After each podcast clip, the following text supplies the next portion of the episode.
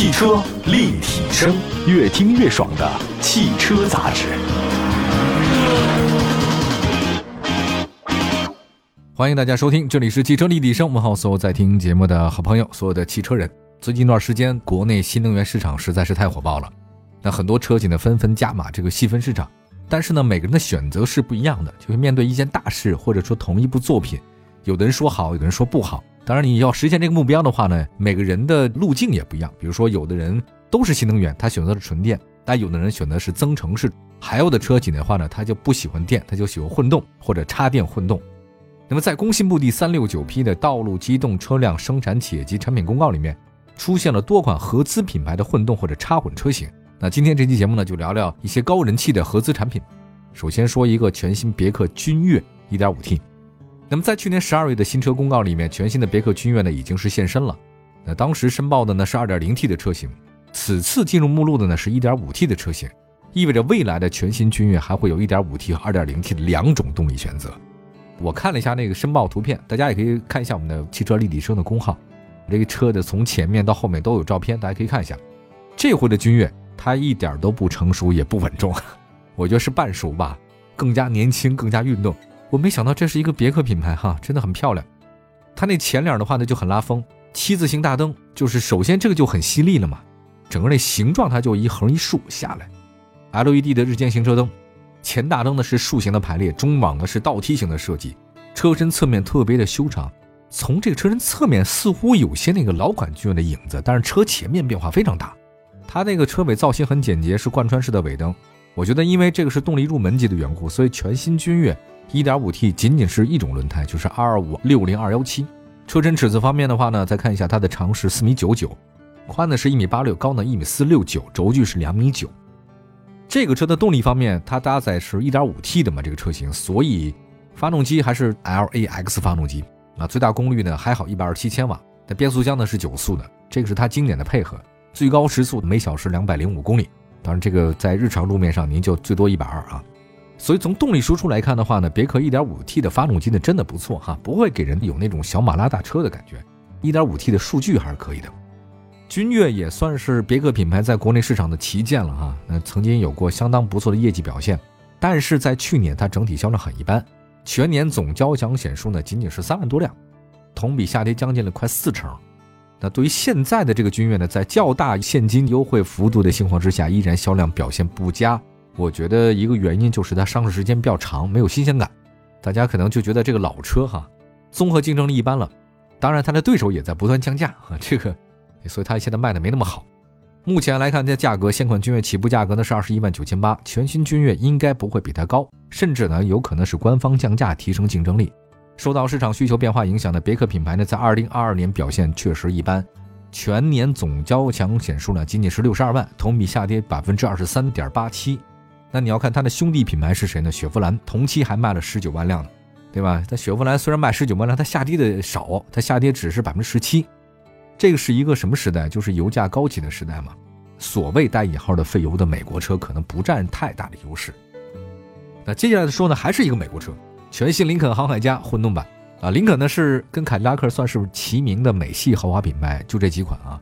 但是在销量方面相比的话呢，林肯比凯迪拉克那是差。国产林肯呢，在去年总交强险数量仅仅是七万七千辆，同比下跌百分之六点三二。面对国内市场的需求变化，林肯呢也在推一个电气化的转型。那么在本期的新车公告里面，出现了林肯航海家混动版。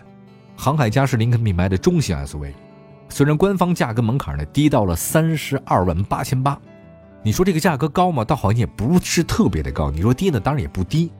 它这去年的交强险数量仅仅是一万七千多辆，确实下跌了一些啊。这次出现在本期申报目录的航海家的混动版，的外观设计方面呢，跟燃油车是不太一样的啊。这大尺寸的格栅，两侧的大灯组呢跟格栅是在一起的，它就是一体化的设计。它整个一个大 logo，我觉得林肯的 logo 感觉比卡拉克简单，但是好像更大气一点。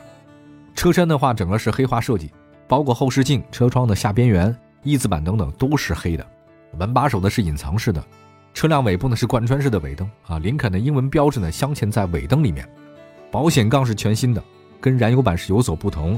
从申报图片来看，航海家混动版，它有可能会有蓝底儿的这 logo，因为它是混动版的车型。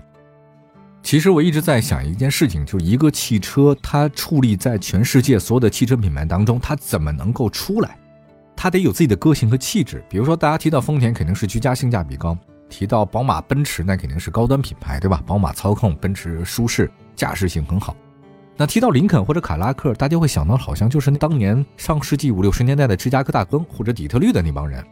所以说，培养自己一个车的品牌的气质是尤为重要。比如大家提到法拉利啊、兰博基尼，哎，就明白了。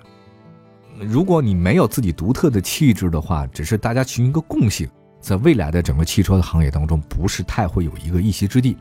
当然，你要这个气质，你硬造也造不出来，它必须是很长一段时间培养，慢慢慢慢的，它就属于有自己的东西了。那林肯就是这方面啊，所以它到现在为止，这个品牌还有。我们来看一下这个车身尺寸方面啊，航海家的混动版长呢是四米九。高呢是一米七一，轴距是两米九。动力方面的话呢，搭载的是二点零 T 涡轮增压发动机加电动机组合，发动机最大功率两百零九千瓦，最高车速是每小时两百公里。林肯航海家混动版电池采用的是谁呢？比亚迪的镍钴锰酸铁锂电池。按照惯例来讲的话，混动版的车型其实应该比普通燃油版的车型高，但是这个差价应该不会特别大。好的，以上就是先说的两款美系车型啊，接下来的时间再说两款日系的车型。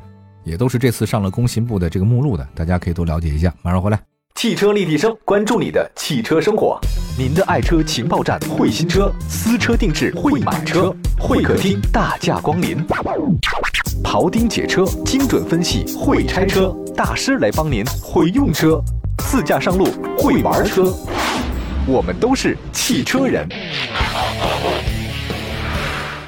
这里是汽车立体声，欢迎大家回来啊！今天我们说的是工信部第三百六十九批新车的公告，合资的有哪些新的车型？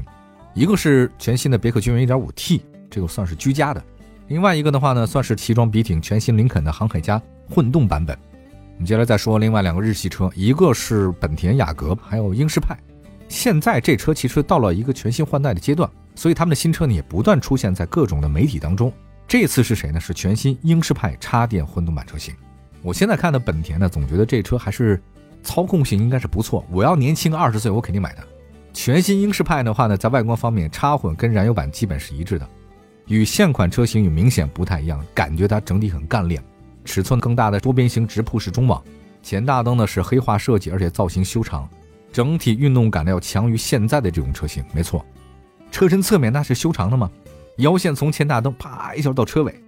整个侧面的轮廓呢，像那个轿跑的溜背车型，而它的车尾呢设计稍微的中规中矩一点，大家可以看图片啊，因为我们在公号上都发了，大家关注一下汽车立体声官方微信账号啊。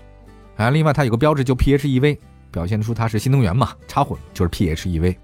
它全新的英仕派长四米九，宽呢是一米八六，高呢一米四四，轴距是两米八三。